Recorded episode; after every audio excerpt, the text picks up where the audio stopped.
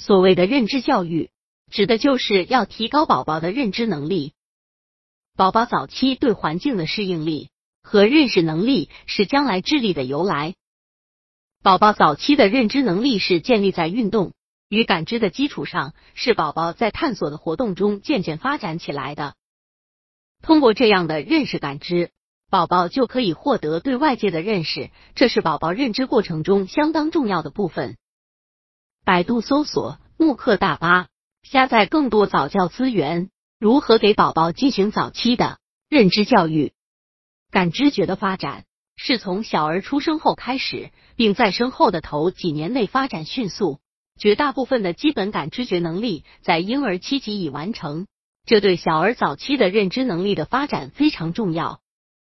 在基本感知觉中，视感知和听感知的发展和训练尤其重要。一个月的婴儿可注视人脸或鲜艳的玩具。两个月目光能跟随移动的物体九十度，三到四个月目光能追寻活动的物体或人一百八十度，六个月可以跟随落地的物体，八到九个月能看到小物体。新生儿二十四小时后即对刺激声有反应，两周时可集中听力，三个月会辨别声音的方向，头转向有声音的方向，四个月时听到悦耳声音会微笑，六个月能区别父或母的声音。十二个月能听懂自己的名字。早期测定小儿听力，可及早发现听力异常的小儿。知觉是人对事物各种属性的综合反应，与视听触觉密切相关。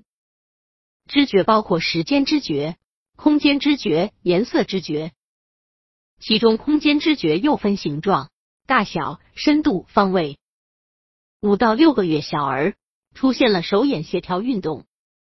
十八到二十四个月开始，初步有了时间知觉，如天黑了要睡觉，天亮了要起床等。总而言之，爸爸妈妈们应该给未满半岁的婴儿宝宝进行多一点的听觉、视觉以及触觉刺激。对于宝宝说话，多抚摸宝宝，让宝宝追视人脸或移动的玩具，寻找声音。而至于六个月。到一周岁的宝宝，则应该在运动训练与感知觉基础上，加强宝宝对人类语言的理解。